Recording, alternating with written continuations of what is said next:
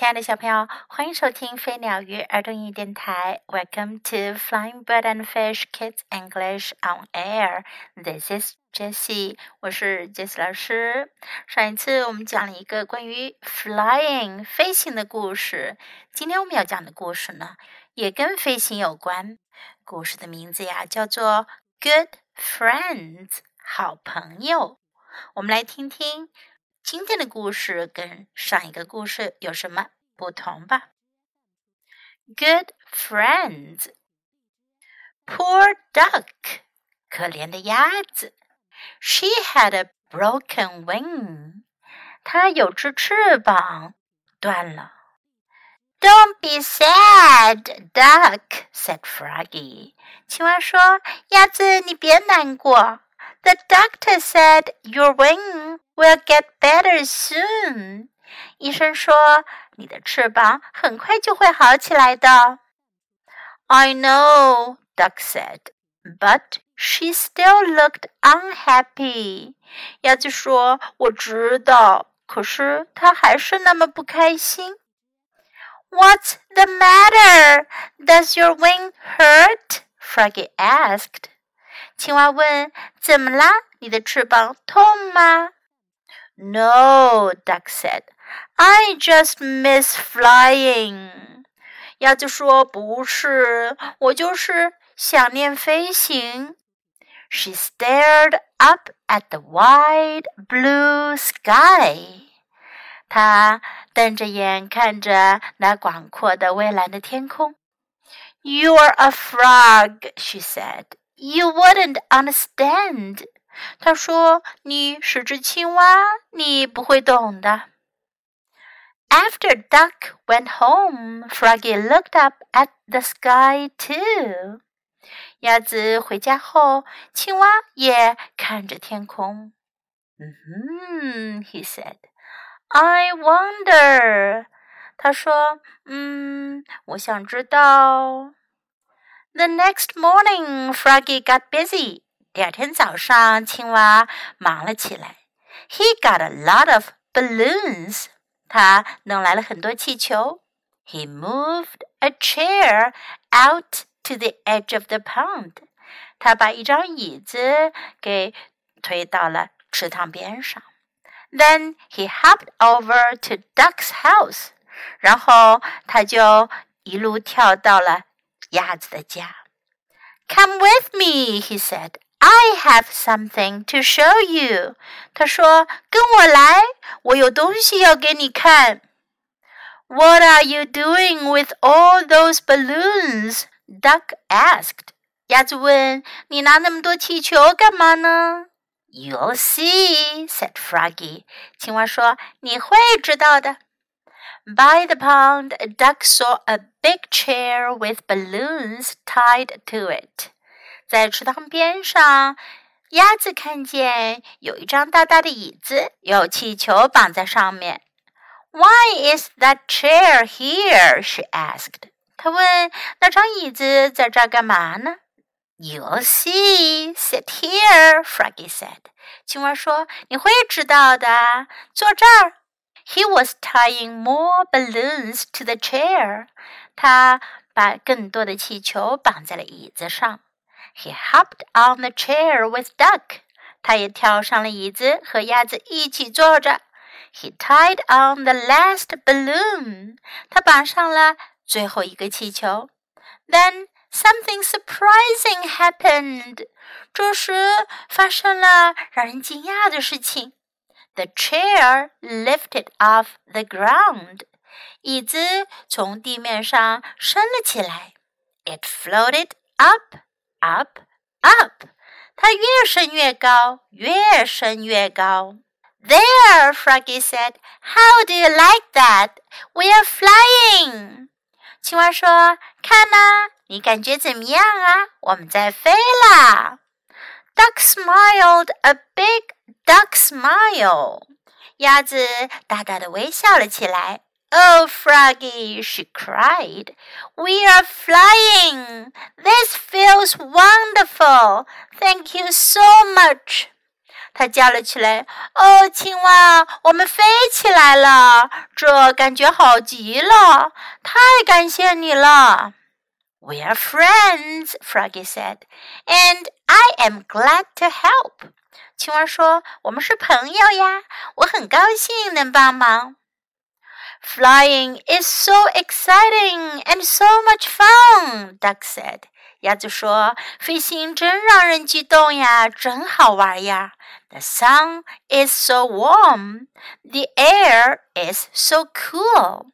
阳光这么温暖，空气这么清凉。And just look，看呐 ，You can see everything from up here。在这上面，你能看到下面的所有东西。Froggy looked down, down, down. 青蛙向下看去，Then he gulped and turned pale green。然后他深吸了口气，脸色变得清白起来。What's the matter? Duck asked. 鸭子问：“怎么了？” I just found out that I don't like high places. Froggy whispered. 青蛙小声地说：“我刚发现我不喜欢高高的地方。” Then he cried, Help! I'm going to fall! 然后他就叫了起来：“救命啊！我要掉下去啦！” No, no, Duck said. Just look at the pond down there. It's so shiny and blue. It's beautiful. 鸭子说：“不会的，不会的，你就看下面的池塘好了。池塘蓝蓝的，闪着光，美丽极了。” But Froggy would not look down again. 可是青蛙再也不愿意往下看了。He squeezed his eyes shut. 他紧紧地闭上眼睛。Oh, oh, oh! He groaned. What a foolish frog I am! I got us up here. But I don't know how to get back down, and I think I'm going to be sick. 他呻吟着说：“哦哦哦，天哪！我是一只多么愚蠢的青蛙呀！我把我们弄上了天空，可是我不知道该怎么下去。我觉得我要吐了。” Duck peered down at the ground. 鸭子向下看去。It looked fine to her, but for a frog, perhaps it was far away. 对于它来说，感觉挺好的。不过，对于一只青蛙来说，恐怕是飞得太远了些。嗯哼，she said. I wonder. 她说：“嗯，我想知道。” She looked around one last time at the sky she loved so much. 她再看了一眼她如此喜欢的天空。Then she shrugged and got to work. 然后她就耸耸肩，开始干活了。Duck untied the balloons and let them float away, one at a time. 鸭子把气球给解开，一只一只的放开。The chair sank lower and lower. 椅子开始往下沉，越沉越低，越沉越低。At last, it gave a little bump. 最后，它颠簸了一下，落在了地上。what was that? Froggy asked. 青蛙问：“那是怎么回事啊？” You can open your eyes now, Duck said. We are on the ground. 鸭子说：“你现在可以睁开眼了，我们到地面上了。” Oh, Duck! Froggy cried. How wonderful! We are back on the ground. Thank you, thank you, thank you. 青蛙叫道：“哦，鸭子，太棒了！我们又回到地面上了。谢谢你，谢谢你，谢谢你。” We are friends, Duck said, and I am glad to help. 鸭子说：“我们是朋友呀，我很高兴能帮忙。”两个故事所讲的飞行有点不一样，一个呢是坐飞机旅行，一个呢是用青蛙发明的飞翼来旅行。不过呢，都是发生在两个好朋友之间的故事哟。Now let's practice some sentences in the story. Don't be sad, 别难过，sad 难过的、伤心的，don't be 不要，don't be sad。I know 我知道，I know。 What's the matter？发生什么事儿了？What's the matter？You wouldn't understand. 你不会懂的。You wouldn't understand. Come with me. 跟我来。Come with me. I have something to show you. 我有东西给你看。I have something to show you. You'll see. 你会知道的。You'll see. Sit here. 坐这儿。 Sit here. How do you like that? 你觉得怎么样啊？How do you like that? We are flying. 我们在飞。We are flying. This feels wonderful. 这感觉真好。This feels wonderful. We are friends. 我们是朋友。We are friends. I am glad to help. 我很高兴能帮忙。 I am glad to help. The sun is so warm. 阳光如此温暖。the sun is so warm. How wonderful! 多好呀! How wonderful! Now let's listen to the story once again. Good friend, poor duck. She had a broken wing. Don't be sad, duck, said Froggy. The doctor said your wing will get better soon. I know, Duck said, but she still looked unhappy. What's the matter? Does your wing hurt? Froggy asked. No, Duck said. I just miss flying. She stared up at the wide blue sky. You're a frog, she said. You wouldn't understand. After Duck went home, Froggy looked up at the sky too. Hmm, he said. I wonder. The next morning, Froggy got busy. He got a lot of balloons. He moved a chair out to the edge of the pond. Then he hopped over to Duck's house. "Come with me," he said. "I have something to show you." "What are you doing with all those balloons?" Duck asked. "You'll see," said Froggy. By the pond Duck saw a big chair with balloons tied to it. "Why is that chair here?" she asked. "You'll see. Sit here," Froggy said. He was tying more balloons to the chair. He hopped on the chair with Duck. He tied on the last balloon. Then something surprising happened. The chair lifted off the ground. It floated up, up, up. There, Froggy said. How do you like that? We're flying.